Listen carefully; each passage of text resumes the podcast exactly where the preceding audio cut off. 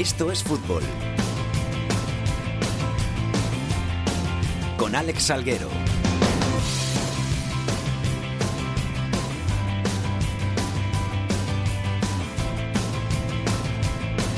Hola, ¿qué tal? Muy buenas tardes a todos y bienvenidos una semana más a Esto es Fútbol, el rinconcito en cope.es para todo el fútbol de segunda, el fútbol de segunda B, el fútbol de tercera y el mejor fútbol femenino. Hoy con especial recuerdo a la Copa del Rey porque es la que va a ocupar la mayor parte de este programa. Hemos tenido esos partidos de ida 16 avos de final de la Copa del Rey. Vamos a desgranar todo lo que ha pasado eh, para los equipos de segunda y segunda B que no han tenido malos resultados del todo. Algunos sí que tienen la eliminatoria un poquito complicada para la vuelta. Otros van a poder soñar porque ganaron sus partidos de la ida y van a intentar colarse en esa ronda de octavos de final. Y para contar todo eso, pues ya está por aquí Beatriz Carvajosa. Beatriz, ¿qué tal? Hola, ¿qué tal? Buenas tardes. ¿Todo bien? Todo muy bien.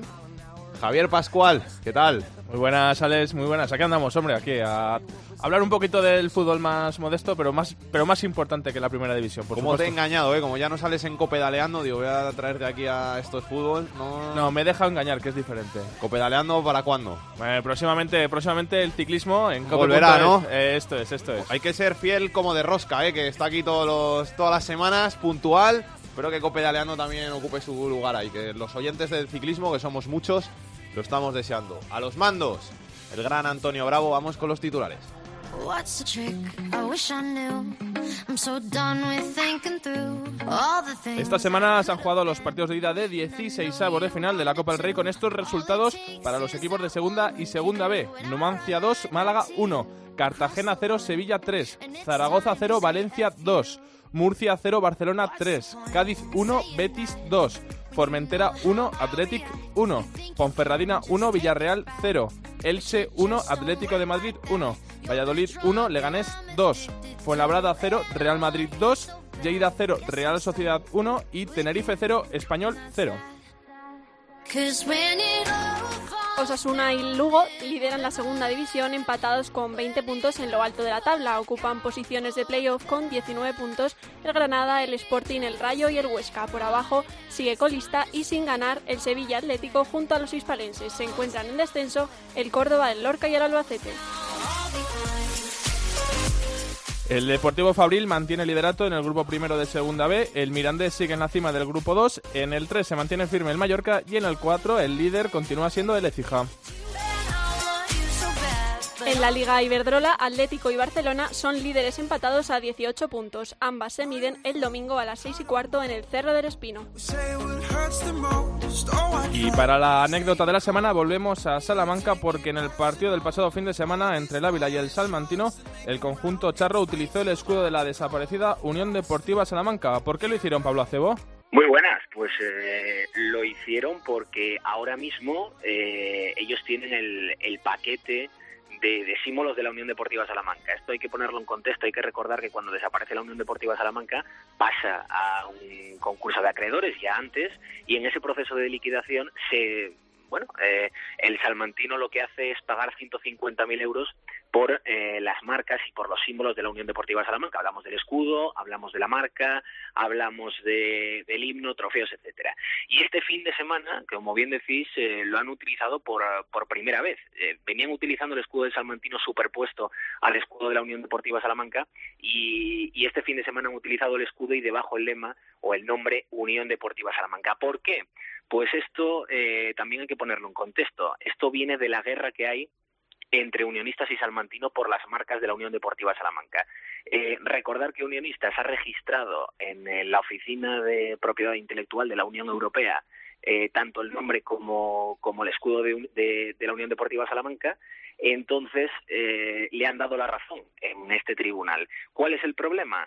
Que el tribunal dice que no hay un- una evidencia de un uso efectivo de la marca en los últimos cinco años. La Unión, recordemos, desaparece en 2013, es decir, hace cuatro años. Eh, lo que intenta el salmantino con este acto, con esta acción, es demostrar que el uso de efectivo de la marca eh, efectivamente está activo y, y son los dueños legítimos y por eso de ahí que utilicen el escudo y el nombre en este último partido. Gracias, Pablo. Gracias, un abrazo. Me haces falta. Estoy contando los besos que diste y me falta. Porque aunque tú no te has ido, ya he visto esa carta. Esto es fútbol con Alex Salguero. Lo he intentado. ¿Cómo le hubiera gustado esta canción a nuestra antigua productora Yolanda Sánchez? Por ella la hemos puesto, que es un guiñito a Yolanda, que la, la echamos de menos, la recordamos y que le vaya todo muy bien, que seguro que se convierte en una gran periodista. Y con este Antonio José, pues vamos a hablar un poquito de la Copa del Rey, de esos partidos de ida de 16 avos de final, en los que hubo suerte dispara para los equipos de segunda y de segunda B. Dos victorias, la del Numancia ante el Málaga y la del Ponferradina ante el Villarreal y tres empates, el del Formentera ante el Athletic, el del Elche ante el Atlético de Madrid y el del Tenerife ante el Español. Siete derrotas, por tanto, vieron los equipos de segunda y segunda B en esta ida de 16 avos de final de la Copa del Rey, así que para estos siete equipos pues lo tendrán más complicado porque tendrán que ir a ganar sus partidos a campos de equipos de superior categoría. Suerte para todos ellos y vamos a comenzar hablando por el partido que enfrentó este jueves en el Fernando Torres de Fuenlabrada al Fuenlabrada y al Real Madrid. Isaac Fouto, ¿qué tal? ¿Cómo estás? Hola, Salguero, ¿qué tal? Muy buenas. Fouto, estuviste viendo el partido contándolo para gol. ¿Qué sensaciones te dejó el Fuenlabrada? Pues a mí la verdad es que muy buena, porque yo creo que hasta que llegó el primer penalti a favor del Real Madrid en el minuto 60, vamos, yo creo que el equipo de Antonio Calderón aguantó bien a, los suplentes en este caso, al equipo B de- del Real Madrid, que evidentemente todos coincidían después del partido que, el equipo B, el equipo titular ayer de Zinedine Zidane, es un equipo que, que si jugar los 11 en primera división, pues te estaría luchando mínimo por la Europa League, ¿no? Estaría entre los 10 primeros seguro, ¿no? Porque imagínate tú, ¿no? Lucas Vázquez, Borja Mayoral, Marco Asensio, Nacho, que era que fue ayer el capitán en el centro de la zaga con, con Vallejo, Marco Llorente, bueno, un auténtico equipazo, ¿no? El del Real Madrid ayer, completado con chavales del Real Madrid y Castilla, que estuvieron todos en el banquillo. Eh, y bueno, yo creo que, que al, al equipo de Ciudad le costó, le costó mucho meterse en el partido porque es cierto que, que el Fuenlabrada, pues evidentemente, como cualquier equipo de segunda división B, al verse evidentemente inferior a su rival, pues echó atrás. Y, bueno, a mí ya te digo, me gustó mucho el Fuenlabrada, estuvieron muy bien el Cata y Armando, do- dos centrales de muchas garantías y que le dan mucha experiencia a- al equipo. Estuvo muy bien Luis Milla, que la verdad es que, que es un auténtico crack y que es un jugón ahí en el centro del campo de- del equipo Fuenlabreño, ¿no? Yo creo que fue la, la brújula de- del equipo y el chaval se echó, eh, podemos decir, el equipo a las espaldas con, con solo 23 años. No le llegaron muchos balones arriba a- al bicho de Fuenlabrada, como le llaman a, a Dioni, eh, pues no, sí que tuvo un par de ocasiones el Fuenlabrada en la primera parte, un par de acercamientos, porque era curioso, el Madrid llevaba la manija del partido y el Fuenlabrada fue al final el que en la primera parte eh, llevó más peligro, pero bueno, luego ya en la segunda parte con los penaltis en este caso y cuando se puso Madrid 0-1, pues ya fue, fue complicado, pero yo creo que el Fuenlabrada hizo un digno papel de la noche contra el Real Madrid. Gracias, Fouto. Un abrazo. Un abrazo, Salguero. Y nos está escuchando uno de los jugadores que estuvieron ayer sobre el césped del Fernando Torres, al que Isaac Fouto ha alabado. Luis Milla, ¿qué tal, Milla? ¿Cómo estás? ¿Qué tal? Muy buenas tardes, muy bien. Te pregunto primero por lo de Fouto, que sé que le has escuchado. ¿Algo que decir? Bueno, dar las gracias por las palabras de, de una amistad con él, así que, que bueno, él me ve con buenos ojos. Oye, que gracias por, por pasarte por aquí, que ya estuviste aquí en el plató, te guardamos mucho cariño y eh, teníamos que llamarte hoy para hablar un poquito Nada, contigo que nos la contaras. Gracias por la invitación. ¿Qué, ¿Qué tal el partido? Bueno, pues una experiencia inolvidable, yo creo, para, para mí, para todo el equipo y para toda la ciudad y el club. Eh, jugar contra el Madrid no, no siempre se puede jugar y, y bueno, pues al final una pena que se, na- se nos haya escapado en, en los penaltis, ¿no? La verdad es que por la tele que lo estuve viendo yo disteis muy buenas sensaciones, ¿eh? Plantaditos, muy bien plantaditos, defendiendo muy bien, muy serios. Y como tú dices, si no llega a ser por esos dos penaltis, el Madrid prácticamente no, no creó ocasiones de peligro. Bueno, al final nosotros lo que queríamos, lo que intentábamos era que, ellos no estuvieran cómodos, que eso me imagino que será el planteamiento inicial de todos los equipos que juegan contra Madrid. Pero bueno, creo que lo conseguimos. Eh, al final ocasiones tuvieron tuvieron alguna, pero creo que, que los tuvimos prácticamente controlados, por así decirlo, durante la primera parte. Y, y bueno, al final nos penalizaron esos dos penaltis que, que son un poco rigurosos, pero pero bueno, que al final pues nos penalizan, como tú dices, en la, en la eliminatoria. Ahora pensar en el partido del Bernabéu, la eliminatoria ya está muy complicada, pero bueno, que no todos los días se juega un partido en el Bernabéu, o sea que eso puede ser una fiesta. Además para, para una localidad como Fuenlabrada, que está tan cerca que mucha, habrá mucha presencia de seguidores en las gradas. Sí, para nosotros lo que te digo, al final nunca se sabe cuándo vamos a volver a, jugar en un campo así, por lo tanto lo disfrutaremos mucho. La eliminatoria está casi sentenciada, pero bueno, oye, mira, eh, tienen que tener un mal día ellos, muy, muy mal día ellos, y que nosotros podamos tener un gran día, pero nosotros lo principal es que iremos a disfrutar y a partir de ahí pues veremos qué pasa. Vosotros como, como jugadores, Milla, ¿os fastidia un poquito el que el, el Madrid no jugara con, con todos los titulares ahí en, en, el Fernando Torres? Porque luego desde fuera hay mucha gente que dice, joder, podían haber ido para la gente que estaba allí jugando, para los chavales de, del Fuela, podían haber ido algunos más jugadores, no solo el, el equipo B, como realmente fue el que, el que salió al césped. Bueno, pero al final tienes que entender a, los jugadores importantes también, ya y al Madrid porque al final tienen un calendario muy apretado, tienen selecciones, tienen Champions y es normal que en partidos eh, contra equipos de menor categoría como, como nosotros pues puedan puedan reservarse, pero de todas formas no sabes muy bien si es mejor que vengan los jóvenes que, que los que habitualmente juegan, porque al final los jóvenes tienen que ganarse un puesto, tienen que correr más que los que los otros y al final son los mejores jóvenes del mundo, por lo tanto eh, no sabes muy bien qué es mejor, ¿no? Pero bueno, está claro que para la gente que vengan Cristiano, Benzema, Tony Cross o Casemiro, pues, pues al final es más importante, pero, pero bueno, es entendible también por su parte. ¿Alguno que, que te sorprendiera ayer que dijiste, joder, este, este es bueno, de verdad? Uf, a mí me sorprendió mucho Dani Ceballos, la verdad.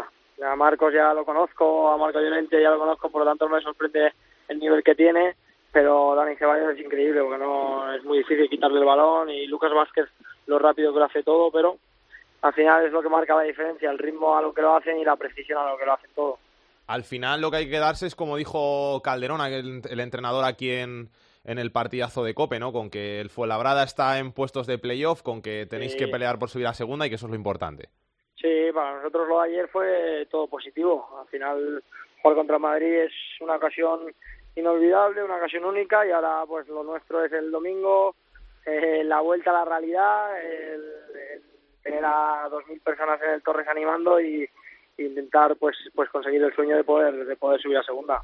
¿El pie bien después de la entrada de Vallejo?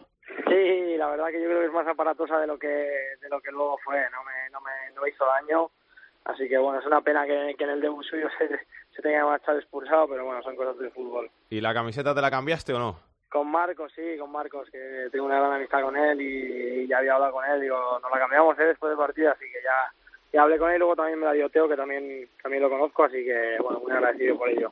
Para el Bernabéu, ¿sabéis si va a hacer muchos cambios Calderón? Porque al final entiendo que esto es un partido que, que todos los miembros de la plantilla quieren jugar, tanto en la oída como en la vuelta, que por lo menos que alguno tenga minutos en, en los dos partidos. Sí, bueno, pues una difícil papeleta para él, una decisión que tendrá que tomar y bueno, pues entendible todo lo que haga porque al final tiene que ser justo con todos, por lo tanto, pues bueno, tendrá que tomar una decisión y, y ver qué, qué, cree que tiene que hacer. Pero bueno, nosotros tenemos que hacer un gran papel ahí, creo que es un escaparate para todos, así que así que bueno, ahora pensar en la liga y ya, y ya tocará pensar la semana del, del Bernabéu en el Bernabéu, ¿no? Pues Milla, suerte, ¿eh? que para el Fuenlabrada, que vaya todo muy bien y a ver si te vuelves a pasar por aquí por el estudio un día. A ver si es verdad, cualquier día me avisáis. Hasta luego, un abrazo. Vale, un abrazo, gracias, chao.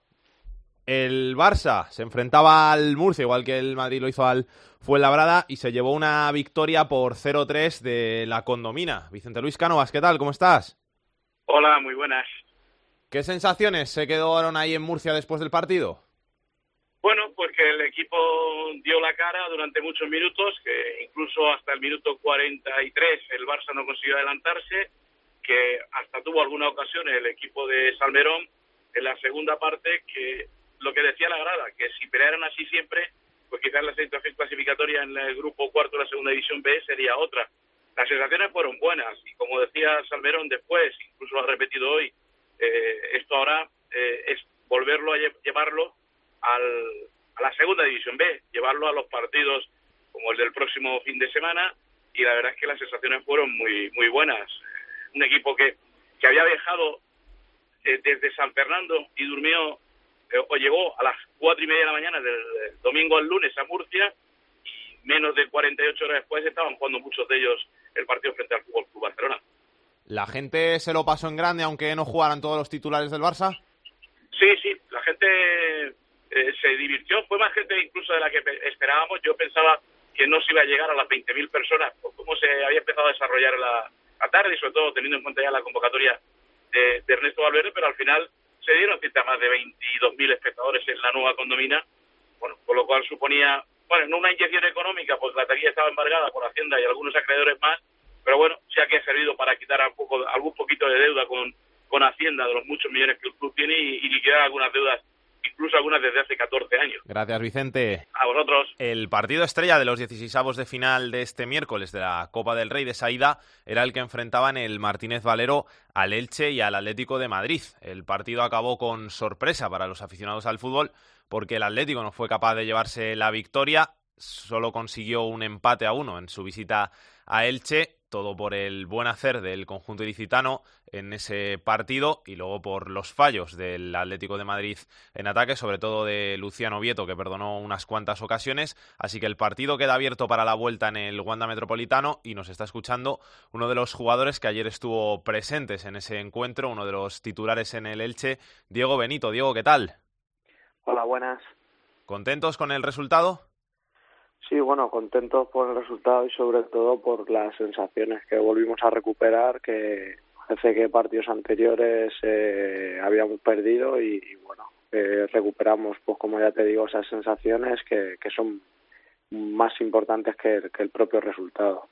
La gente dirá que el Atlético de Madrid fue con muchos suplentes, que tuvieron muchas ocasiones y que al final las fallaron, pero ahí estuvisteis, lograsteis un, un empate y plantasteis cara durante todo el partido al, al, Atlético de Madrid. Sí, bueno, se puede decir si son suplentes o no, pero vamos, al final eh, no, no dejan de ser jugadores de primera división y de primer nivel, gente que, bueno, que ha llegado a finales de, de Champions League y bueno, eh, creo que nosotros eh, dimos un, buen rendimiento, eh, colectivamente estuvimos fantásticos, si es cierto que ellos tuvieron ocasiones como como en lo que entra dentro de lo normal al ser un equipo de, de, de superior categoría, pero creo que bueno estuvimos en el ámbito colectivo yo creo bastante bastante centrados y creo que nos salió un buen partido. Por lo menos la gente sí que se fue contenta del, del Martínez Valero, eso seguro. Sí, bueno, eso es lo que lo que queríamos, ¿no? dejar eh, el escudo lo más lo más arriba posible de, de, de nuestro club y, y, que ellos se fueran contentos. Eh, no queríamos que, que, que, nos barrieran al ser de superior categoría, pero, pero bueno, creo que, que, que se pudo ver un bonito partido. Nosotros eh, incluso intentamos eh, ganar y bueno, creo que la gente sale contenta pues porque vio un Elche con, con muchas ganas y que, que, vuelva a recuperar sensaciones. Lo de las ganas, eso sí que seguro que nadie os lo puede reprochar porque a final de partido se vieron algunos de tus compañeros con, con calambres, con problemas, porque la exigencia del partido había sido altísima. Sí, bueno, si querías, si quieres sacar un buen resultado, que no te metan muchos goles este tipo de equipos, pues bueno, eh, al final tienes que, que sudar casi sangre en el campo porque si no es muy difícil conseguir un, resultado bueno al final es normal lo de los calambres. Eh, tuvimos un partido hace hace nada, muchos de los compañeros pues repitieron en, en el en el 11 y es normal que, que, hubiera calambres y, y, todo el esfuerzo pues pues la verdad que es muy normal. Para la vuelta, ¿cómo lo ves? ¿Cuánto porcentaje de posibilidades podemos darle a Leche? Bueno, para la vuelta la verdad que todavía a día de hoy yo creo que ya no ya no lo pensamos, estamos más pensando ya en el partido de liga que creo que es lo que, lo que más nos interesa. Pero bueno, creo que ellos totalmente son favoritos y bueno, va a ser muy difícil. Iremos con toda la mayor ilusión, pero pero creo que quizá podamos sufrir un poco más allí en su campo, pero bueno, que la ilusión no las quiten y, y dejar el, al club lo mejor posible. Y que es de esos campos donde tiene que, tiene que molar jugar, ¿eh? Yo lo he visto por fuera, Campazo tiene una... Pues es que es un espectáculo, o sea, te paras con el coche y te dan ganas de bajarte y hacerte una foto, o sea, que jugar tiene que ser algo inimaginable. Sí, bueno, eh, siempre hay, hay bastante ambiente. Yo creo que eh, gracias al resultado que hemos, que hemos conseguido, que la eliminatoria pues puede estar abierta, yo creo que irá más gente a verlo eh, y yo creo que bueno, al final es un campo de esos que, que, da gusto pisar y, y, tener minutos en esos campos porque realmente son recuerdos que, que, no, que no se van a olvidar. Ahora toca centrarse en la liga, empezasteis bastante bien, tuvisteis ahora unos pequeños baches, pequeños malos resultados en los últimos partidos. Estos partidos de los que te sirven para, para coger moral y para intentar pelear por, por volver a segunda división, ¿no? Sí, eso es, hombre. Nosotros no, no nos hemos alejado del objetivo real que es, que es entrar en playoff y quedar lo más arriba posible y subir al, al. Creo que bueno al final en el, en el mundo del fútbol pues mandan más los resultados que, que el juego y todo y, realmente pues bueno, no creo que estuviéramos haciendo las cosas muy mal, pero sí es cierto que los resultados no se han dado. Eh, dos derrotas seguidas y bueno, creo que, la mejor forma de, olvidarnos de eso es es ganando el domingo en, en Cornellá y, bueno, eh, que nos dé moral este partido que hemos hecho contra Atleti para, para, para seguir adelante. ¿El grupo cómo lo ves? Porque al final, dado cómo ha empezado el Mallorca de fuerte y los puntos que, que está consiguiendo, va a haber que fallar muy poquito para estar arriba y, y pelear por ser primero.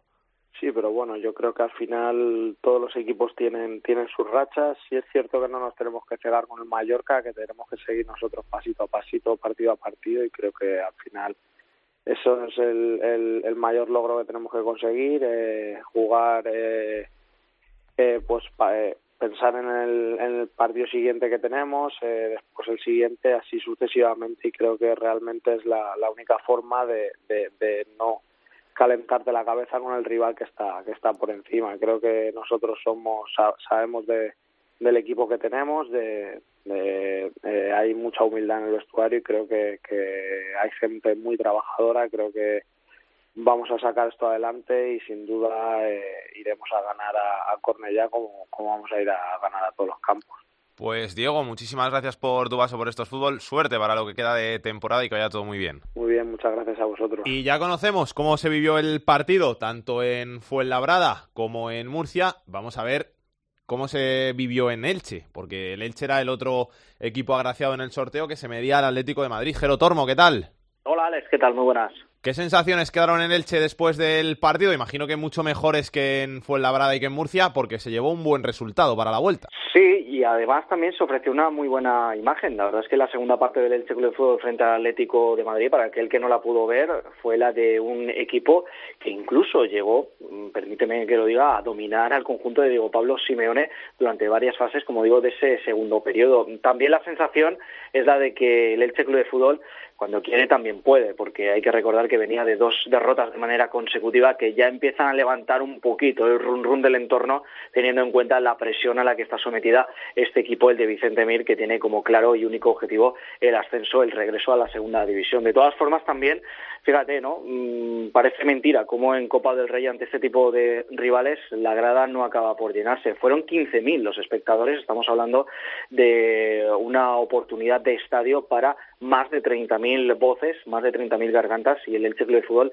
lo llenó a la mitad. No sé si es por el hecho de que hace poquito también el Elche Club de Fútbol estaba inmerso en esa pelea cada 14 días de jugar contra equipos de la primera división o porque realmente los precios no eran los adecuados para un encuentro como ese. De todas formas, satisfacción general tras eh, ese empate a uno que, como decías, pues bueno, aunque sea de manera utópica, pues deja la eliminatoria todavía abierta para que se resuelva en el Wanda Metropolitano. Gracias, Jero. Un abrazo. All right, right, baby. Coscuyuela, el príncipe. Maluma. Ella está dura y tiene buen porte. Ella tiene elegancia y tiene su corte. No le cabe un sello en su pasaporte. Ella está soltera y anda sin norte. Ya que estamos solo a solas, déjame decirte ahora que tú tienes lo que me enamora. Vamos a seguir repasando lo que nos dejaron estos partidos de ida de 16 avos de la Copa del Rey y nos vamos hasta Cartagena. Maite Fernández, ¿qué tal? Muy buenas tardes, ¿qué tal? El Sevilla-Cartagena, Cartagena-Sevilla, que abría esta ronda de 16 avos de final de la Copa y que dejó un mal resultado para el Cartagena, que tiene ya casi, casi imposible la eliminatoria. Sí, evidentemente aquí ya se piensa en la liga, aunque queda mucho para ese partido de vuelta y Monteagudo decía que si el eh, bueno pues eh, los tiempos de, de, la liga le permiten le gustaría poner allí a los titulares cosa que tampoco le ha hecho mucha gracia a la afición de, del Cartagena pero es verdad que aquí se quejaban mucho de tener que jugar el domingo y afrontar el partido de Copa, ahora tienen tres partidos en siete días y por eso Monteagudo decidió, bueno, pues poner a los suplentes. Yo creo que es lo positivo, el ambiente que se vivió, porque a pesar de ser las siete y media de la tarde, había casi ocho mil espectadores en el Cartagonova, esa ovación y ese, eh, bueno, pues esa expectación y esa cantidad de fotos que se hizo eh, Navas eh, en los alrededores del estadio Cartagonova, el buen trato entre las directivas que además tuvieron bueno pues una jornada con intercambio de regalos, ese recuerdo para Puerte, para Miki Roque que además eran los que ilustraban eh, el cartel anunciador del partido y sobre todo que como le dio la oportunidad a, los jóvenes hasta cuatro sub-23 en el 11 titular, bueno pues los chavales parece que son los que más olvidaron que tenían un Sevilla de Champions enfrente, o sea que cosas positivas pero evidentemente eliminatoria cerrada y un, y un mal resultado que no, no gusta a los aficionados. Gracias Maite, un besito. Un beso. El Formentera se medía al Atleti de Bilbao y sacó un valioso empate de ese partido de ida. Luis Ángel Tribes, ¿qué tal? Muy buenas, ¿qué tal? Valiosísimo, diría yo. Y, más porque va a allí a, San Mamés. Es cierto que, que, allí será otra historia, compañeros, pero al menos en el municipal de, San Francés, allí en Formentera, no le van a quitar a los de Tito García San Juan el partidazo que hicieron de todo una, un Athletic Club, que es verdad, que puedes decir que había muchos suplentes, puedes decir que el Atleti esta temporada no está jugando ni mucho menos bien y no está teniendo una, una temporada buena el equipo de, de Ciganda, pero es que si te hubieran dicho que, que el Formentera es un equipo de, de, segunda y no de, segunda B en ese momento, además beneficiado por las dimensiones del campo, todo hay que decirlo, te lo hubieras creído. Y más eh, eh, en televisión se debía notar, pero ya te digo yo que, que en directo, que tuvimos la, la suerte de poder verlo y contarlo en tiempo de juego, se notaba muchísimo más la, la diferencia, sobre todo de intensidad de, de los de Tito García San Juan y más teniendo en cuenta que, que también tienen una semana importante. Habían jugado con el Hércules en Liga, jugaban contra el Atleti, pero es que este fin de semana les viene el Mallorca, líder indiscutible del grupo tercero de, de la segunda B, en récord de victorias, en racha, lanzado casi casi te diría yo, si mantiene este ritmo, a pelear por subir ya de inmediato a la segunda división, pero todavía queda mucho camino, pero ya te digo, eh, le viene uno de los mejores equipos de, de la categoría y veremos a ver cómo le responden las piernas, porque el esfuerzo, el esfuerzo que hicieron los, del Formentera fue tremendo. ¿eh? Gracias, Luis Ángel. Hasta luego. La Ponferradina fue el único equipo de Segunda B que se llevó su duelo ante un rival de Primera División, en este caso por 1-0, gracias a un gran tanto de falta de Sergio Cidoncha. Jacobo Casas, Ponferrada, ¿qué tal? Hola, muy buenas, compañero. Esta victoria que es importante porque da moral, pero que no sirve para tapar las carencias de una malísima temporada en Liga. Sí, no sirve para tapar esas carencias, tampoco sirve del todo para apagar un, un fuego, yo creo que, importante quizás interno dentro del vestuario y también el cabreo que tiene importante la, la afición después de tres años casi consecutivos donde no se consiguen el objetivo y donde las cosas no, no salen. Hay que pensar ya directamente en el partido de liga, de más importante este fin de semana ante el Pontevedra, siempre rival estas últimas temporadas complicado de esta división de bronce y porque también va a estar complicado la, la vuelta obviamente y por esa circunstancia que siempre se explica y que así lo han hecho el propio mister de la Ponferradina y el propio club berciano. Lo importante es la liga, hay que intentar recuperar el vuelo y salir de esa zona que si no las cosas van a complicar aún más. ¿Cómo se cree ahí en Ponferrada que va a salir el equipo en, en Villarreal para intentar el pase a octavos?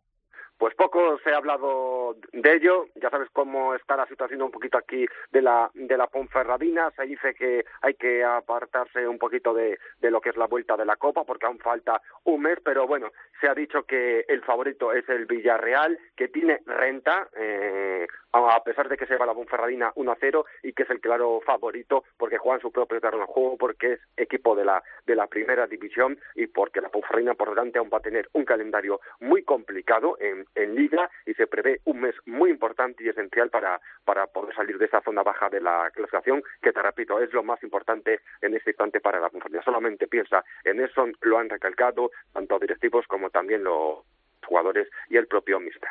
Un abrazo, Jacobo otro para ti. Y nos está escuchando el autor de ese tanto de la Ponferradina ante el Villarreal que dio la victoria al conjunto berciano. Sergio Cidoncha, ¿qué tal? ¿Cómo estás? Hola, buenas tardes, ¿qué tal? Lo primero, felicitarte por el gol, enhorabuena, golazo, ¿eh? Muchas gracias. De esas faltas que, que uno la ve salir y dice, estaba dentro. Sí, bueno, la verdad que sí, que cuando salió, cuando salió del pie todo pintaba bien. Que al final, como decía Jacobo, buen resultado, victoria ante el Villarreal, de esas que te sirven para coger moral, pero que en realidad no te sirve de nada porque lo importante es la liga donde hay que darle la vuelta a la situación. Sí, sí, sí, como ya, ya he repetido en otras entrevistas, eh, la situación es, es crítica y bueno, después de, del inicio tan malo que hemos hecho, es, es el momento para, para cambiar la situación cuanto antes. ¿Qué le pasa al equipo para que se vean estas dos caras tan diferenciadas en Liga y en Copa? Pues, pues si te digo la verdad no no te puedo no sé no sé no te puedo decir nada claro porque porque bueno yo yo en mi caso particular salgo igual en, todos los partidos y es cierto que el equipo en liga no no está teniendo suerte y aparte pues no estamos no estamos jugando bien tampoco O sea que el partido de Villarreal ni pensáis en él, ahora centrarse en el Pontevedra, en lo que viene por delante y ya la Copa cuando hay que jugarla la jugamos, pero hay que salvarse sí o sí. Sí, por supuesto que, que la Copa ahora mismo es, es algo totalmente secundario y, y tenemos ahora mismo siete días en los que vamos a jugar pues tres partidos importantísimos. ¿Notáis que hay mucha presión ahí en, en Ponferrada con la actual situación del equipo? Mm, sí, bueno, lo, yo creo que es lo normal, lo normal en una situación así porque porque completamente lógico que la gente esté, esté crispada y, y esté cabreada con el equipo normal. ¿Y eso vosotros lo, lo, lo habláis en el vestuario? ¿Habéis hecho alguna conjura, alguna cosa para, para intentar dar la vuelta a la situación? Porque al final, en estos casos, cuando estás ahí abajo, ves que los resultados no, no te llegan, y más un equipo como la Ponferradinas, que está hecho para, para aspirar a cuotas mayores, y eso al final, pues los jugadores acaban metiéndote una presión que te, no sé si en vuestro caso os tiemblan las piernas, y aunque tienes muchas jornadas para darle la vuelta, acaba siendo difícil. Sí, sí, sí, bueno, eh, ya te digo que la situación es complicada y nosotros, pues bueno, es, verdad que tenemos un grupo eh, humano bastante bueno y, entre nosotros no hay ningún tipo de problema. Lo que pasa que, bueno, luego, pues eh, en el campo es verdad que, que nos falta nos falta algo para, para empezar a, a tirar para arriba, pero, pero cuanto antes. Pues Sergio, mucha suerte para lo que queda de temporada, suerte para ese partido de vuelta en Villarreal y ánimo para revertir la situación de la Ponferradina. Muchas gracias. El último partido que enfrentaba un equipo de segunda B con un equipo de primera era el Lleida Real Sociedad que se jugó este jueves en tierras catalanas. Ricard Álvarez, ¿qué tal? ¿Qué tal? Buenas tardes. ¿Cómo se vivió el partido en Lleida? Bueno, pues mira, la verdad es que con mucha ilusión, ¿eh? porque hacía mucho tiempo que, que, bueno, no teníamos un partido de este nivel. La verdad es que bajar a segunda vez un, uno, uno de aquellos pozos que cuesta subir cada año. Eh, se hace un proyecto, se crea un proyecto con las ganas de subir, como todos, claro.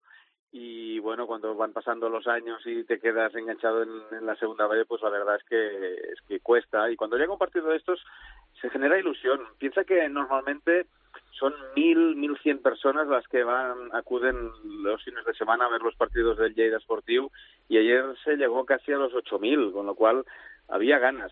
Y en el plano deportivo, pues la verdad es que, oye, el Lleida no salió a, tirar la copa, ni mucho menos, salió muy muy bien puesto, muy concentrado, con un 4-4-2, con líneas muy juntas, eh, haciéndole la circulación de balón ya en campo propio difícil a la Real Sociedad. Y lo que pasa es que, oye, eh, tuvimos la, la mala suerte, por así decirlo, de, de ver, eh, yo creo que el mejor gol de, del- de la jornada, ¿eh? el gol de Canales. No sé si lo has visto. Sí, sí, golazo. Pero es, un golazo. Es verdad que también se le deja chutar, pero oye, eh, es, es un gran gol, ¿eh? A partir de ahí, la segunda parte, pues la verdad es que la, la Real buscó sentenciar, normal, y el Lleida salió y tuvo, tuvo dos oportunidades muy claras. Y bueno, al final el, el marcador no se movió. En rueda de prensa, a final de partido, Eusebio Sacristán preguntado por si, bueno, si ya lo veía hecho, porque el, partido de vuelta pues lo jugaban en casa, dijo que, que ni hablar, que, que eso es un gol de diferencia, que evidentemente no es un mal resultado, ganar fuera de casa, por supuesto, pero que, bueno, que, que si se confían lo pueden llegar a pagar. Y el Lleida, el, su entrenador, Gerard Albadalejo, pues oye, yo, eh, contrariamente a lo que pensaba, que, que digo, bueno, eh, oye, van a reservarse, no, no, eh, sacó, sacó un buen equipo y dicen, y los jugadores también, que van a ir a, a por todas cuando vayan a Noeta. Con lo cual, pues bueno, hombre, es verdad que está muy difícil, ¿eh? porque no, no nos vamos a engañar, es un segunda B contra un primera y contra la Real Sociedad, que es un, es un gran equipo. Pero los veo con muchas ganas, ¿eh? A los, jugadores y al técnico, la verdad es que sí. Pero no vamos a, dejar de, de, mirar que el objetivo principal es mantenerse en playoff. El Lleida Esportivo está tercero ahora mismo, con cinco victorias, cuatro empates y una derrota. Y su objetivo, su competición, su donde tiene que poner toda la energía es este próximo domingo en Ebro a las 12, donde es una jornada más. Gracias, Ricard. Gracias, hasta ahora. Ese booty que me descontrola. Ya que estamos solo a solas, déjame decirte ahora que tú tienes lo que me enamora. Ese booty que me descontrola. Decíamos que se había llevado la victoria un solo equipo de la segunda división B, la Ponferradina, y también un solo equipo de segunda se llevó la victoria en su duelo contra los equipos de primera división. En este caso el Numancia, que consiguió remontar en el tiempo de descuento al Málaga para acabar ganando por 2 a 1. Alfonso Blasco, ¿qué tal? Soria, ¿cómo estás? ¿Qué tal? ¿Cómo estamos? Muy buenas. Importante victoria del Numancia en ese duelo ante el Málaga, que te sirve para llegar a la Rosaleda con un buen resultado para la vuelta y que además es de esas que, es motivadora para los partidos de vuelta por, por cómo se consigue. Eso es, sobre todo en lo moral, y era una de las cosas que más destacaba el técnico del Club Deportivo Numancia, Yagoba Arrasa, te lo decía precisamente y ya en la anterior jornada de liga, después de perder en casa 1-3 frente al Granada. Él dijo que lo mejor que le podía pasar al Numancia es que hubiese un partido cuanto antes mejor. Y ahí estuvo ese partido de Copa del Rey frente al Málaga y sobre todo con el resultado. Después de ir perdiendo durante 0-1 durante todo prácticamente todo el partido y esos dos goles al final de Nacho y Escasi en el descuento en el 92 y en el 95 que sobre todo es una inyección de moral ante un primera muy pero que muy importante. ¿Cómo lo ven ahí en Soria las opciones para el partido de vuelta? Pues ilusión, sobre todo ilusión. Ya sabes que la Copa aquí en Soria es especial, siempre es, y como siempre se dice desde el club y todos los aficionados, es la Copa que dio a conocer al Club de Numancia. Te acordarás, hace 20 años, frente al Barça, frente a un montón de equipos de primera que ya se eliminaron, y luego ese resultado también mágico, tanto en Soria con ese 2-2, como en el Cano, en el que recordemos que el Numancia llegó a adelantarse 0 a 1 con un gol de Barbarin. Entonces, la Copa es especial en Soria y por eso que este año y después, sobre todo más de este partido frente al Málaga, haya también una especial ilusión. Para este fin de semana hay que pensar en la liga, el Numancia que ha caído de esas posiciones de, de clasificación de arriba, es decir, de las posiciones de oro, de plata para intentar subir a la primera división. Ahora está octavo con 18 puntos. Tenemos un partido complicado, pero si se consigue ganar fuera de casa ya por fin en el Córdoba, que está en puestos de descenso, podemos meternos arriba. Hablas como el mister. la verdad es que sí, es lo que ha dicho el entrenador, es lo que ha dicho Yagoba Arrasate. Es un partido muy complicado, sobre todo del Córdoba ha destacado sus eh, grandes delanteros y también laterales. El Numancia que va a llegar a este partido, además, con Markel, que no va a estar sanción, tampoco va a contar ni con Grego, ni con Unai Medina, ni con Munir por lesión, pero eso sí, importante, recupera a Diancat tras cuatro partidos. Hay que recordar que fue expulsado con roja directa eh, frente al Zaragoza en la Romareda y que por esa agresión le cayeron cuatro partidos. Eh, ¿Lo recupera? ¿Está en el once o no? Pues ya no lo sabemos, tampoco ha dado muchas pistas. Gracias, Alfonso. Un abrazo. Volvió el fútbol de primera a la Romareda con ese enfrentamiento de 16 avos de final de la Copa del Rey entre el Valencia y el Zaragoza, partido que al final se acabó llevando el Valencia, pero en el que el Zaragoza no dejó malas sensaciones. Hola, Navaz, ¿qué tal? ¿Cómo estás? Hola, Alex, ¿qué tal? ¿Cómo se vio el partido ahí en Zaragoza? Bueno, pues se vio bastante bien, ¿eh? lo que tú decías, un partido competido en el que el Real Zaragoza fue un digno rival, un rival que le plantó cara a un equipo, el Valencia, que ya sabemos que ahora mismo es el que está más en forma de todo el fútbol español, ocupando esas altas posiciones de la primera división. La verdad es que la afición salió muy contenta de la Romareda en ese partido de Copa y es curioso, ¿no? El fenómeno que estamos experimentando en Zaragoza esta temporada porque los resultados siguen sin llegar en la liga, al final el Valencia en Copa te gana 0 a 2, pero la afición sigue estando contenta, sigue estando con el equipo. Eh, durante todo el partido estuvo animando al Real Zaragoza y la verdad es que esta temporada hay una unión increíble entre la afición y el equipo. Y sobre el terreno de juego, eh, Nacho González, el míster, hizo algo que le encantó a la afición y es que hubo un momento del partido en el que había sobre el césped siete canteras Real Zaragoza, cinco de ellos además zaragozanos. Eso hace muchos años que no se veía en la Romareda y como te digo fue algo que aplaudió toda la afición del Real Zaragoza. Eh, fue un partido, como te digo, competido en el que el Real Zaragoza plantó cara y al final es que Marcelino tuvo que sacar a sus grandes estrellas que estaban en el banquillo, a jugadores como Rodrigo, como Guedes, como Soler, para que al final sí se acabara imponiendo perdón, el Valencia por 0 a 2, pero ya te digo, ¿eh? tuvo que sacar toda la artillería que tenía en el banquillo. Hasta ese momento el Real Zaragoza plantó cara. ¿Para la vuelta se da alguna opción el Zaragoza de poder pasar la eliminatoria o a disfrutar allá Mestalla? Yo creo que a disfrutar, sobre todo, sí, sí, porque ya se notó mucho que el míster Nacho González, a la hora de hacer la convocatoria para este partido de ida de los 16 avos de final, cambió un poquito el chip respecto a las eliminatorias anteriores. Hasta estos 16 avos, él había estado llevando pues a los jugadores que eran titulares, aunque después hiciera algún pequeño cambio en el once inicial.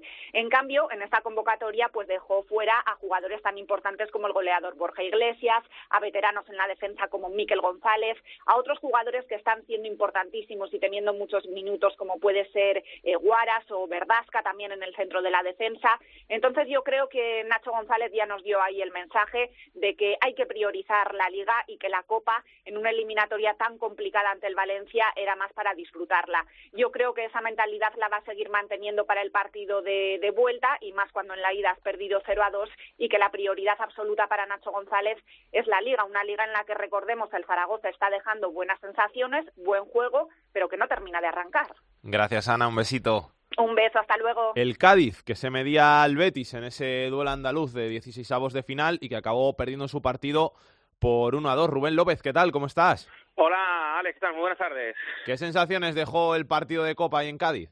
Buenas, buenas, la verdad es que fueron buenas porque el Cádiz compitió, que es lo que veníamos reclamando las últimas semanas en la competición liguera, que el Cádiz había dejado de ser ese equipo competitivo que la pasada temporada pues alcanzó esos puestos de playoff de ascenso a primera división y vimos ante el Betis una imagen distinta ¿no? del equipo de Álvaro Cervera porque le plantó cara al conjunto de Quique Setién, que llevó realmente la manija del partido en todo momento, eso es así, también se preveía que fuera así, pero como te decía, el Cádiz es verdad que compitió, que tuvo ocasiones, que llegó a empatar en el marcador y al final la pegada de un equipo de primera como la que tiene el Betis con Sergio León arriba, pues fue un poco lo que definió definió el partido, ¿no? Yo creo que el encuentro eh, ha dicho ya Cervera que tampoco hay que tenerlo en cuenta en demasía, tanto para lo bueno como para lo malo, porque al final te mides a un equipo de primera, un equipo de supercategoría, pero bueno, si sirve de algo de motivación para romper esa mala dinámica que lleva el Cádiz en Liga de siete jornadas sin ganar, que son muchas, mañana recibe en Carranza al Rayo Vallecano,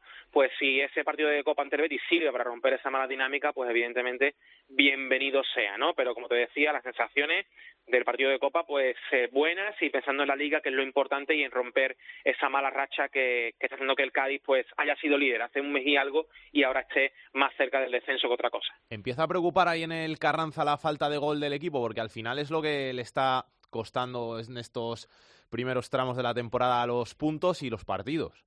Sí, porque fíjate, no solamente falta de gol, es que falta de ocasiones.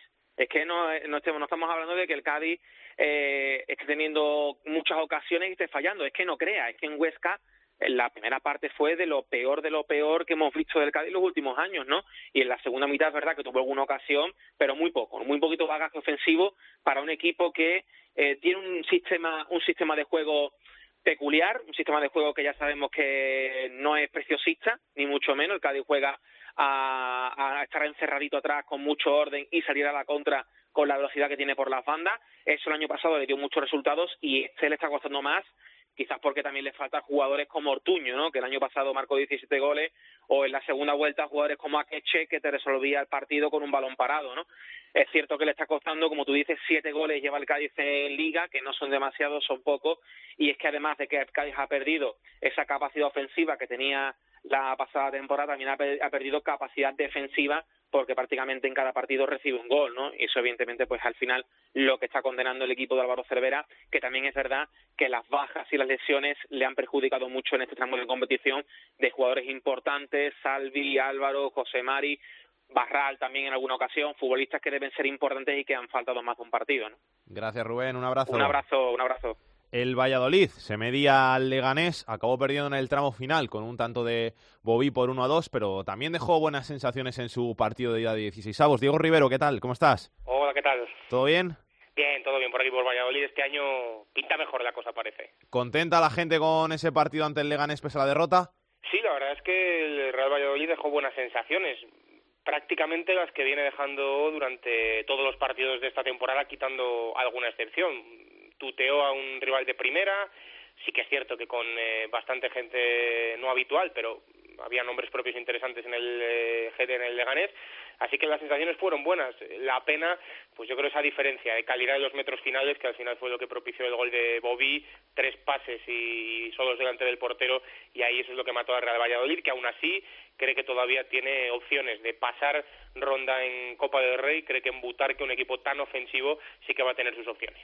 Pero al final, el Valladolid es un equipo muy, muy ofensivo, como tú dices, pero al final atrás hay que amarrar más los partidos, porque sí que es verdad que marca muchos goles, pero le marcan demasiados goles y esas facilidades ante equipos de primera pues se pueden acabar pagando. Claro, de hecho eso fue lo que lo que sucedió en el partido de Copa del Rey. Eh, no es lo mismo, con todos los respetos, enfrentarte a un rival de segunda como un Leganés, que lo está haciendo francamente bien además en eh, primera. Es sin duda lo que más preocupa a Luis César San Pedro, esa debilidad defensiva. Sí que es cierto que eh, a lo que alude el técnico gallego es que de todos esos goles que lleva el Real Valladolid en contra se concentran sobre todo en dos partidos que encajó cuatro goles ante la Cultural Leonesa y ante el Rayo Vallecano, pero aún así el Real Valladolid es un equipo ahora mismo no demasiado fiable atrás.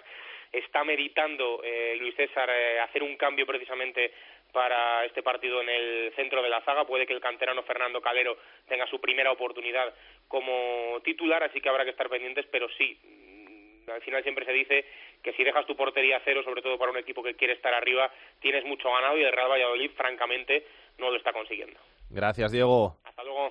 El partido que cerraba esta ronda de 16 avos de final el partido que cerraba esta ronda de 16 avos de final era el que enfrentaba en el Rodríguez López al Tenerife y al Español. Guillermo García, ¿qué tal?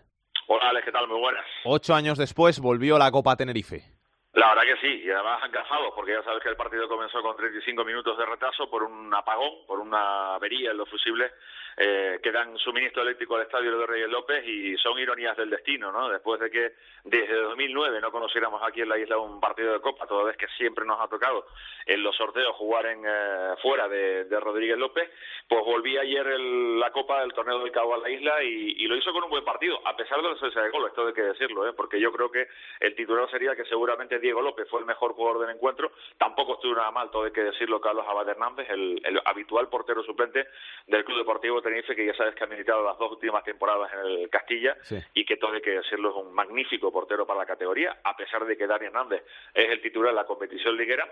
Y como te decía, pues eh, la afición de Tenerife se quedó con buen sabor de boca de ver a su equipo, eh, bueno, pues eh, tratar de tú a tú a un Real Club Deportivo Español en primera, eso sí, sin nombres importantes y destacados, evidentemente, como Piatti, como Leo Batistao o como Gerard Moreno, que no entró hasta la segunda parte, pero en cualquier caso, pues como decía José Luis Martí al final del partido, el equipo local se hizo acreedor por lo menos haber marcado un gol, a llevar una ventaja mínima al partido de vuelta en eh, Cornellà Prat. Mm, la verdad es que Malbasic y el canterano Brian Martín tuvieron dos muy, muy, muy claras ocasiones en siendo manos a manos con Diego López, pero como te digo, el eh, portero Periquito fue el, gran protagonista de la noche y consiguió que su equipo pues juegue la vuelta con, la portería cero. Y este domingo llega el líder a Tenerife.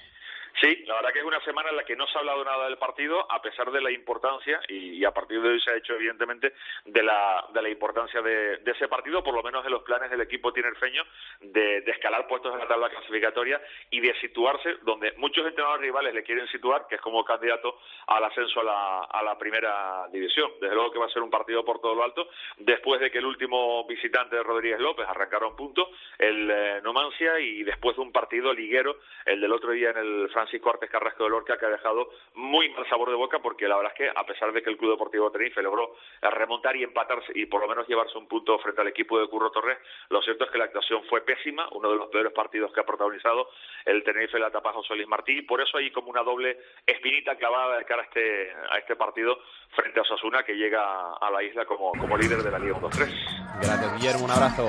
Un abrazo, hasta luego. Esto es fútbol, con Alex Salguero. ¿Cómo podrás respirar cuando te falte mi piel? Si fuiste tú quien se alejó, pero esta vez no me dolió. Y vamos a hablar un poquito de la Liga 1-2-3, de la segunda división, que este fin de semana vive su decimosegunda jornada, con ese doble empate a 20 puntos en el liderato de la tabla entre Osasuna y Lugo. Con 19 vienen en posiciones de playoff el Sporting, el Granada, el Huesca y el Rayo. Y por abajo seguimos con el Sevilla Atlético que todavía no ha ganado, que suma 5 puntos en 11 partidos gracias a 5 empates. Viene de empatar a dos ante el Zaragoza. El Córdoba es, penúltimo con 9 puntos, ante penúltimo el Lorca también con 9 puntos. Cierra posiciones de descenso el Albacete con 11 puntos. Segundo en la tabla colíder es el Lugo en segunda división porque el otro día empató a dos en Valladolid. Podía haber sido líder en solitario porque iba ganando 0-2, pero al final dos desgraciados penaltis para el Lugo acabaron dándole el empate al Valladolid y costándole a los gallegos el liderato en solitario de esta segunda división. Álvaro Lorenzo, ¿qué tal? ¿Cómo estás? ¿Qué tal, Alex? Pues sí, ese partido, esa segunda parte que pasó de todo. Tres, eh, tres penaltis había señalado uno en la primera parte a favor del Lugo el colegiado Arcidiano Monestillo, luego pitó dos en la segunda en contra del Lugo, los dos muy discutibles, expulsó a Bernardo Cruz por roja directa, expulsó a Francisco también del banquillo y si el cabreo en Lugo ya era grande por todo lo que pasó en esa segunda parte, es más al ver la resolución del comité. El Lugo recurrió las tarjetas, recurrió las expulsiones y el comité le saca la roja a Bernardo Cruz, reconociendo que el colegiado se equivocó, expulsándolo por roja directa, ni siquiera la dejan en amarilla, con lo cual eh, entienden que esa jugada no era ni merecedora de tarjeta. Y también le quitan la amarilla a Luis Ruiz por cometer el segundo penalti, con lo cual vuelven a desacreditar al colegiado, diciendo que se equivocó al señalar ese penalti, con lo cual el cabreo en Lugo es mayúsculo.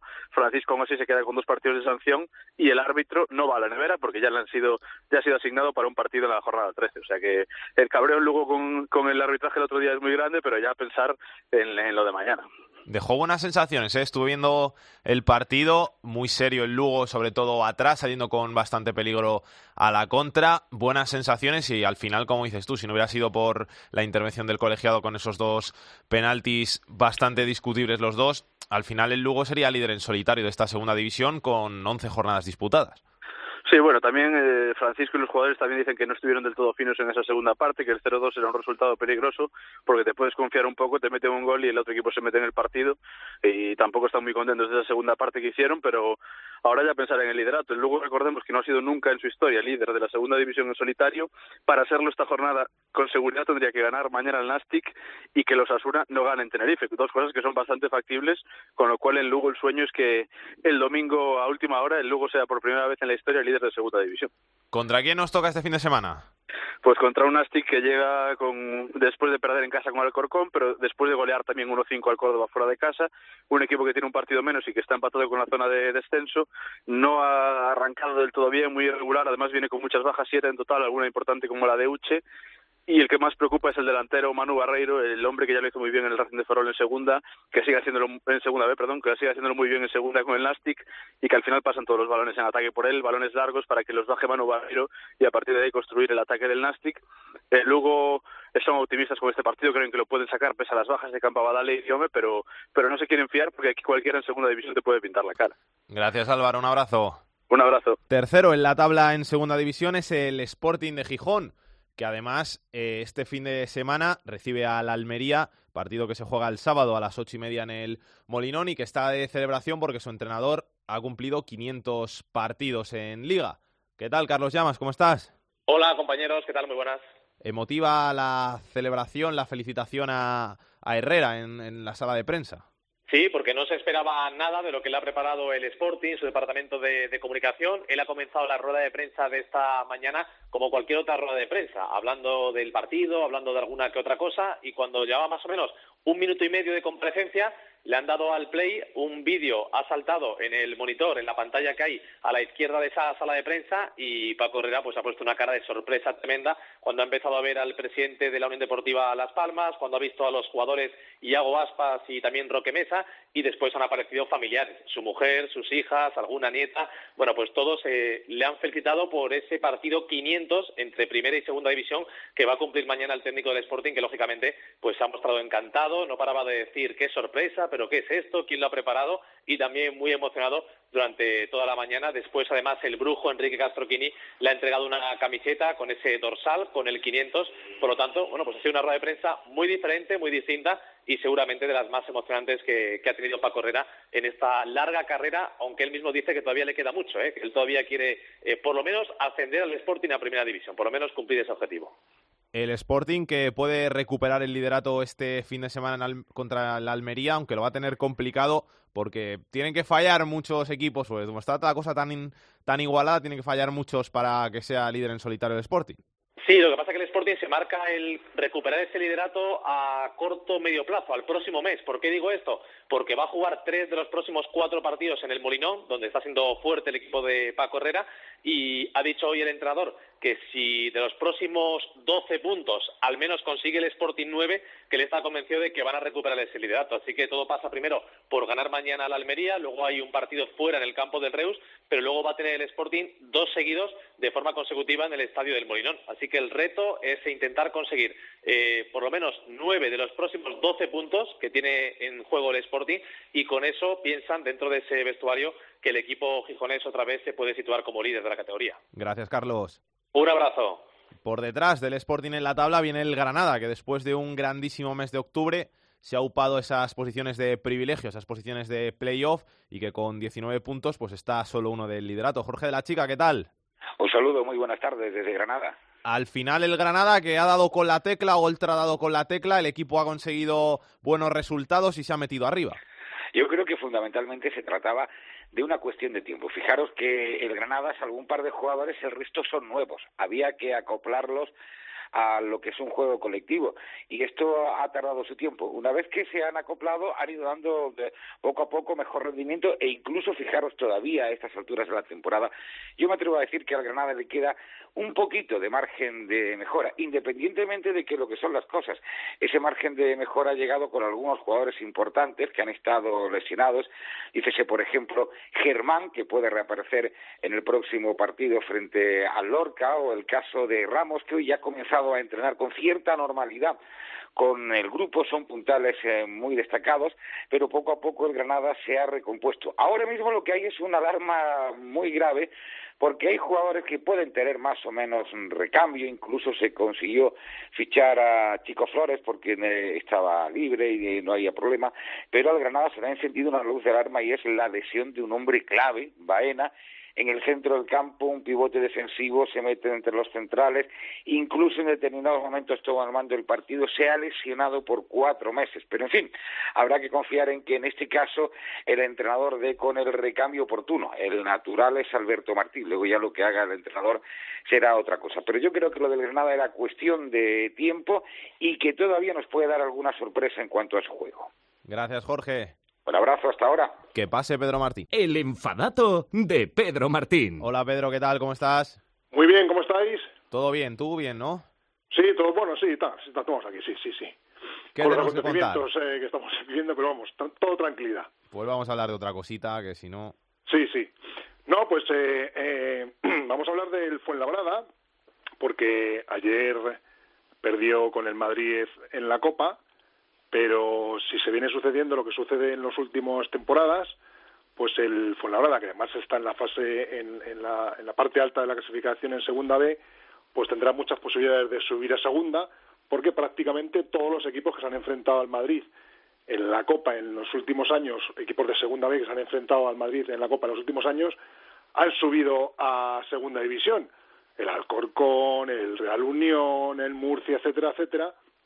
Así es que ayer el Fuenlabrada perdió 0-2 con el Real Madrid con dos goles de penalti, pero lo auguramos un buen futuro según los datos de las últimas temporadas.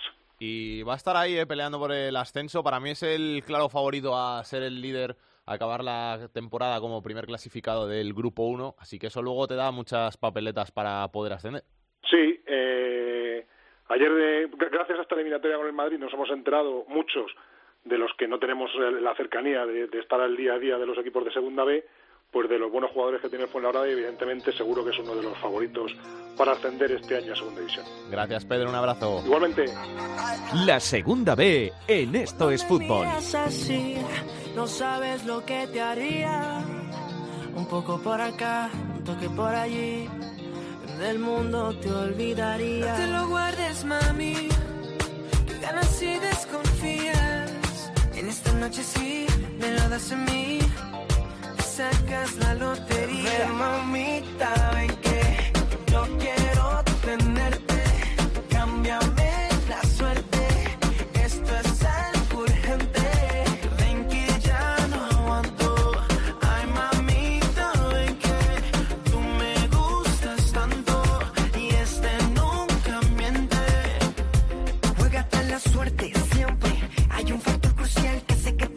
la segunda B, que llega a su jornada 11 este fin de semana y de la que, como siempre, nos va a hablar el capitán de la segunda B, Rubén Bartolomé. Rubén, ¿qué tal? ¿Cómo estás? Hola, ¿qué tal? Buenas tardes. ¿Todo bien? Todo perfecto. ¿Has visto todos los partidos de Copa?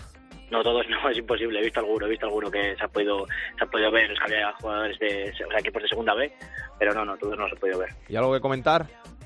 Bueno, pues la verdad que buen papel de, de casi todos los equipos, ¿no? El único, los únicos que quedaron así un poco eh, con, con peor resultado fueron el, el Cartagena y, y, el Murcia, que perdieron eh, 0-3, pero bueno, realizando un buen partido.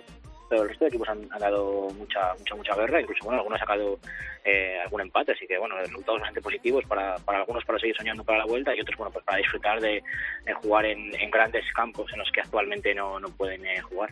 Me sorprendió mucho lo bien colocado que estaba el el Fuenlabrada y también cómo se tomó el partido la, la, Ponferradina que acabó llevándose la victoria porque después de todo lo que tiene encima, con lo mal que va en, en la clasificación, consiguió hacer un gran partido para ganar el Villarreal.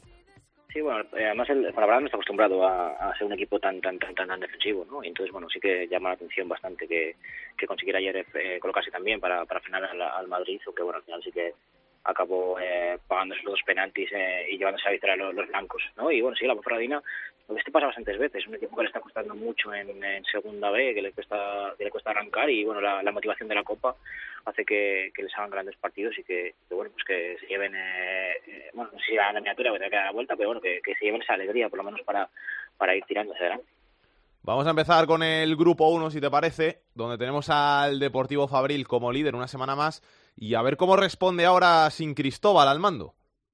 Sí, bueno, cambio de, entrenador, lógicamente. Vamos a ver si durante mucho tiempo o el Deportivo Nacional acaba buscando un, entrenador para el primer equipo, pero bueno, de momento Fabril volvió a ganar en un partido difícil ante Navalcarnero, uno de los equipos que estaba en, playoff, ganó 1-2 en el minuto 94, la verdad que se llevó el triunfo en los minutos, parece que empecé arriba siempre te sonríe eh, la fortuna también para esos eh, goles en los últimos minutos y bueno, también ganaron fue la verdad de Celta B, la verdad que se quieren destacar eh, los tres equipos. Celta B que había, que había caído alguna posición después de, del partido de la semana que pasada contra Fuenlabrada, pero bueno, los tres eh, bastante arriba y, llamados a, a encabezar eh, la liga. Y bueno, y por abajo los problemas de, los equipos de Castilla y León, sobre todo los de la Ponferradina, cayó ante el Guijuelo y que tampoco le sirve Guijuelo para salir eh, mucho más, ¿no? Siguen en el puesto de promoción, eh, decimos esto, y bueno, los tres últimos equipos de Castilla y León, la Gimnasia Ponferradina, Valladolid B, muchos problemas para los equipos de Castilla y para el Castilla, ¿no? que parece que, que no arranca, empieza a estar bastante cuestionado Solari eh, después de caer 1-0 y bueno, vamos a ver problemas para, para un, un, final que tiene muchísima calidad y que tendría que salir de ahí abajo, pero bueno, vamos a ver cómo evoluciona.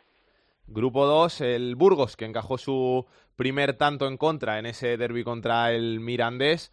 Y luego por abajo el Peñaspor, que no sé si tienes tu memoria de algún equipo que haya empezado tan mal, tan mal en la historia en Segunda B en la historia de la segunda vez sí que hay algún equipo que, que hace muchos años, eh, creo que fue Isla Cristina, que sí que además acaba, acabó la liga con 4 o 5 puntos, ha habido algún equipo así hace bastantes años, eh, quizás una segunda vez mucho más fuerte incluso que el, que el actual, y bueno, luego tenemos el, caso del Dense del año pasado, que también le costó mucho arrancar, pero la verdad que el Peñaspor eh, una, una derrota eh, surrealista ¿no? esta semana, ya parece que, que, que no le sale absolutamente eh, nada ya, porque es que en el minuto 90 van ganando 1-0 el partido ante, ante un rival de la zona media baja como era el como era el Vitoria y bueno pues al final en el 91 y en el 94 encajan los dos goles acaban cayendo y bueno siguen con, con cero puntos y cada vez más complicado porque encima le están dando puntos pues a rivales como el Vitoria no que, que se escapan y no tienen a 10 puntos no que, que es muy lejos.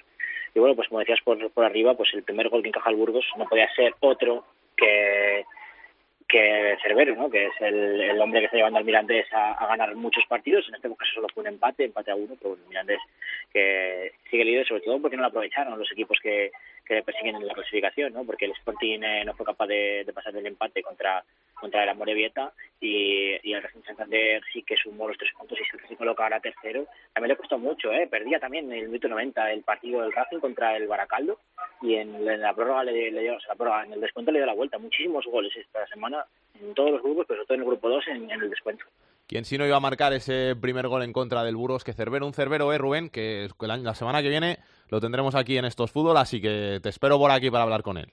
Sí, porque es un lujo. Es eh, un tío que lleva toda la vida, vida implicado con el Oviedo en todos los malos momentos y que luego, bueno, pues se ha adaptado a seguir en este, segunda y segunda B y que es sinónimo de gol y es, se disfruta mucho viéndolo en el campo además, ¿eh? porque, porque nunca falla.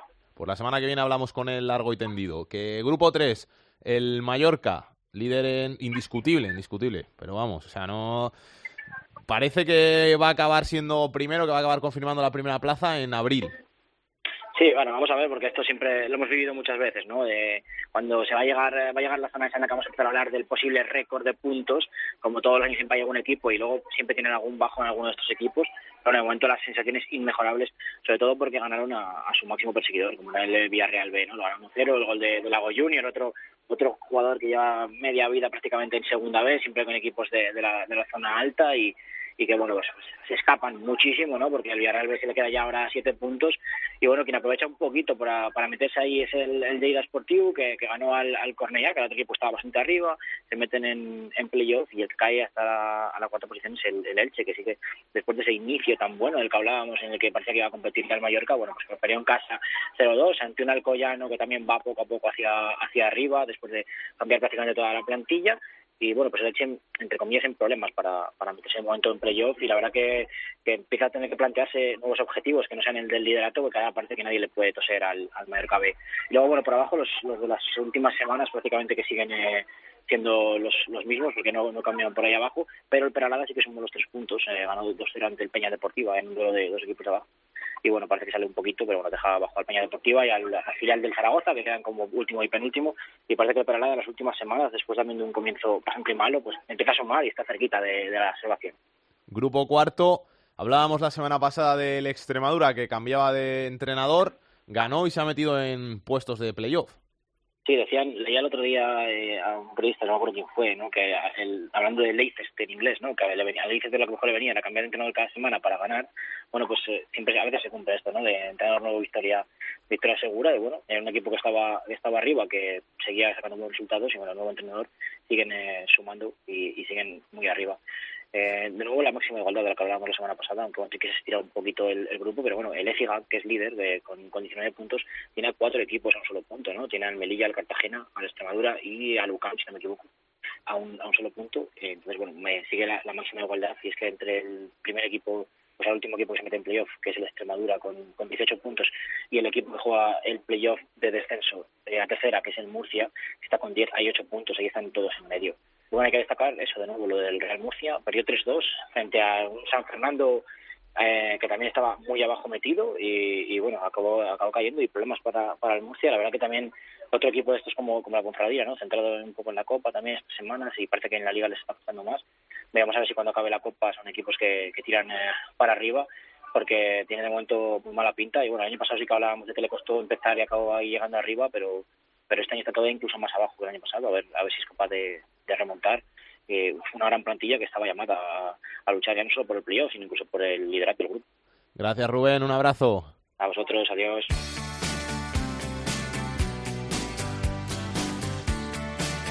El fútbol femenino en esto es fútbol.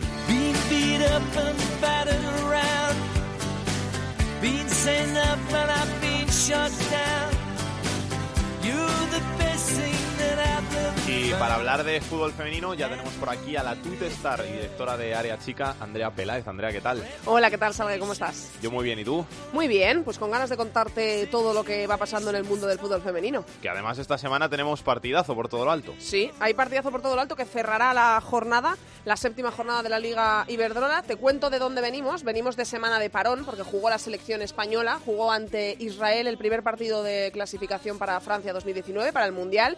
Y bueno, prueba superada con éxito, con mucho éxito. Ganó la selección española por seis goles a cero, con doblete de las chicas del PSG, Irene Paredes y Jennifer Hermoso, y tantos también de Bárbara La Torre y Amanda San Pedro. O sea que buen juego y bueno, la siguiente prueba será en noviembre. Eh, otro partido de clasificación y bueno, parece que las chicas de Jorge Vilda están centradas en lo que tienen que hacer y conseguir después de ese varapalo que nos llevamos en la Eurocopa y ahora vuelve la liga, la séptima jornada. España ganó 0-1 masculina en Israel, las chicas 0-6. Van mejorando resultados. Bien, bien, se van superando poco a poco. Y como te digo, pues la séptima jornada, lo has dicho bien, partidazo el que va a cerrarla, porque a las seis y cuarto del domingo se podrá ver en gol y todos los afortunados que se acerquen a la ciudad Wanda, eh, al cerro, en Majadahonda, van a ver el Atlético de Madrid-Barça. Atlético de Madrid y Barça que ahora mismo están en lo más alto de la tabla, empatados a puntos. 18 puntos tiene el Barça que es líder por la diferencia de goles y 18 tiene también el Atlético de Madrid, que es colíder. Goles a favor del Barça, 27. Goles a favor del Atlético de Madrid, 17. Y en contra, 1 y 2. O sea, en defensa están eh, intratables los dos equipos. Pero bueno, es que arriba el Barça tiene unas delanteras eh, que nunca habíamos visto antes. Lieke Martens, que fue, por cierto, elegida mejor jugadora de la temporada en los premios de Best. No lo pudo recoger, lamentablemente, porque estaba con su selección, con Holanda, preparando un partido clasificatorio para el Mundial. Pero bueno, tenemos a la The Best en la Liga Iberdrola, igual que tenemos a, el The Best en la Liga Santander. Es una grandísima noticia y es un partidazo el que va a cerrar la jornada. Y también tenemos otro partidazo, otro partido que quiero destacar porque son dos equipos que tienen muy buen juego y que siempre dan espectáculo en sus partidos. Es el Valencia Madrid Club de Fútbol Femenino a las 12 el domingo también, porque esta jornada solo tenemos un partido el sábado, solo uno. A las 11 menos cuarto en BIN se podrá ver el Santa Teresa de Badajoz Betis. El resto, todos los partidos el domingo. Y empieza con un partidazo que es el Valencia-Madrid y se cierra con otro partidazo que es el Atlético Madrid-Barça. Pues la semana que viene contamos quién es el líder de la Liga Iberdrola en solitario, salvo que empate. Eso es, ya te lo contaré, salve. Hasta luego. Chao. Tercera división.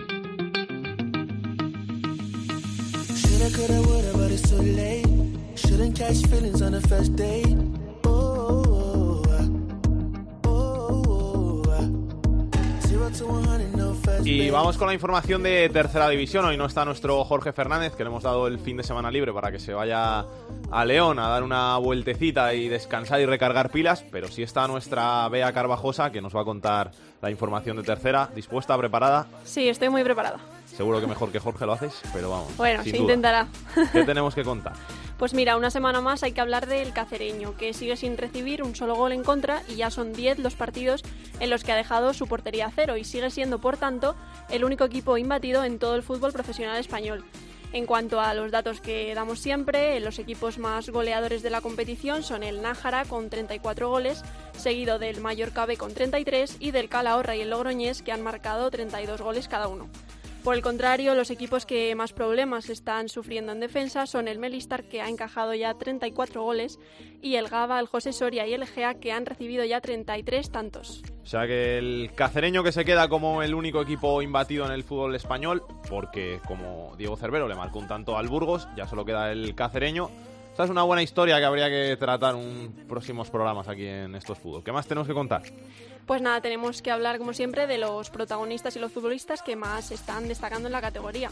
En la lucha por el Pichichi, Rodrigo del Calahorra va en cabeza con 12 tantos, seguido de Vitu del Martos, eh, junto con eh, Roberto Puente del Atlético Astorga, que ambos han marcado ya 11 goles.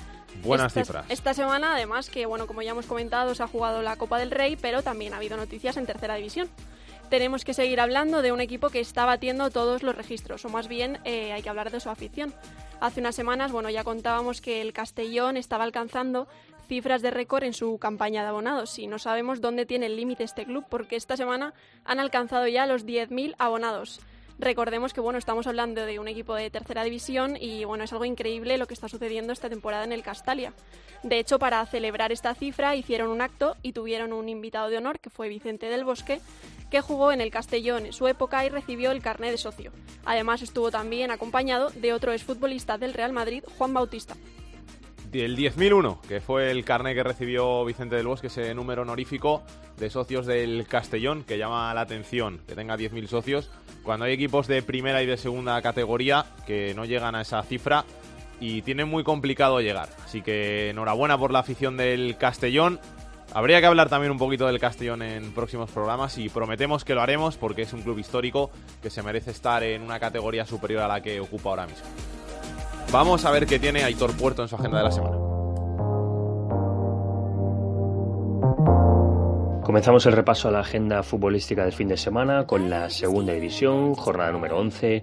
Destacamos los dos grandes partidos. El domingo a las 8, el Reus décimo recibe al séptimo, al Real Valladolid. Y a las ocho y media, el Tenerife noveno recibe al líder, a Osasuna. En la segunda división B, para los cuatro grupos, jornada número 11. En el grupo 1 destacamos el derby de filiales entre el Madrid-Castilla, decimoquinto, y el noveno, el Atlético de Madrid B. En el grupo 2, decimoctavo contra líder, el Caudal que recibe al Mirandés. En el grupo 3, Cornellá séptimo recibe al cuarto, al Elche. Y en el grupo cuarto, el líder, el Ecija, que recibe al noveno, al Villanovense. En la tercera división hemos fijado la mirada en el grupo número 13, jornada número 11, partido entre el sexto y el segundo, el Estudiantes eh, de Murcia, que recibe al Águilas. Y acabamos el repaso a la agenda futbolística del fin de semana con el fútbol femenino, jornada número 7, partidazo entre los colíderes, el Atlético de Madrid Féminas, que recibe al Barça Féminas el domingo a las 6 y cuarto.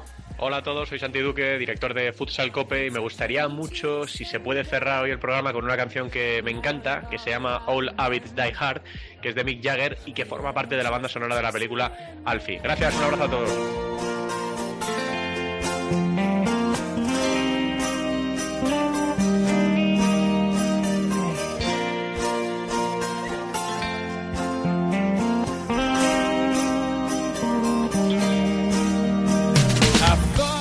¿Cómo queremos a nuestro Santi Duque? Un placer tenerle hoy como cierre de este programa. Su gran futsal cope, que todo el mundo puede descargarse en cope.es. Así que escuchadlo, que es el programa que mejor resume la actualidad del fútbol sala español. Se lo ocurran un montón, hacen unas entrevistas que están chulísimas, unas tertulias que están chulísimas también. Así que todos a escuchar Futsal Cope, a descargárselo, que ahí está disponible en cope.es para todos.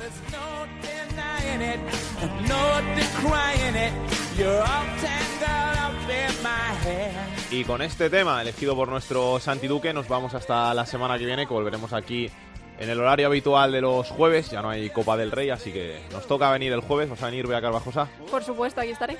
¿Vas a ver fútbol este fin de semana? Claro que sí. ¿A tu rayo? A mi rayito que juega en Cádiz. A ver si después de empatar con el Sporting podemos ganar. A ver si es verdad. Yo también veré algo de fútbol. Veré a mi Getafe contra la Real Sociedad y alguna cosita por ahí suelta también, que hay partidos bastante interesantes. Voy a verme el Cultural Leonesa Zaragoza, que me gusta mucho Emi Buendía, soy muy de Emi. Y a ver Borja Iglesias, que ya lleva siete goles y me aposté con un compañero de arriba, con Luis Millán, que iba a ser el pichichi de la categoría, y a ver si sigue cumpliendo. Está a 3 de mata, todavía quedan muchos partidos, así que lo puedo conseguir. A vosotros, os esperamos aquí la semana que viene en estos fútbol, con más fútbol de segunda, segunda B, tercera y el mejor fútbol femenino. Hasta entonces, que lo paséis bien, que disfrutéis del fin de semana. Besos y abrazos para todos. Chao, chao. Para contactar con Esto es Fútbol puedes hacerlo a través de correo. Esto es fútbol arroba cope. En Twitter arroba es fútbol. Y en Facebook, Facebook barra Esto es Fútbol.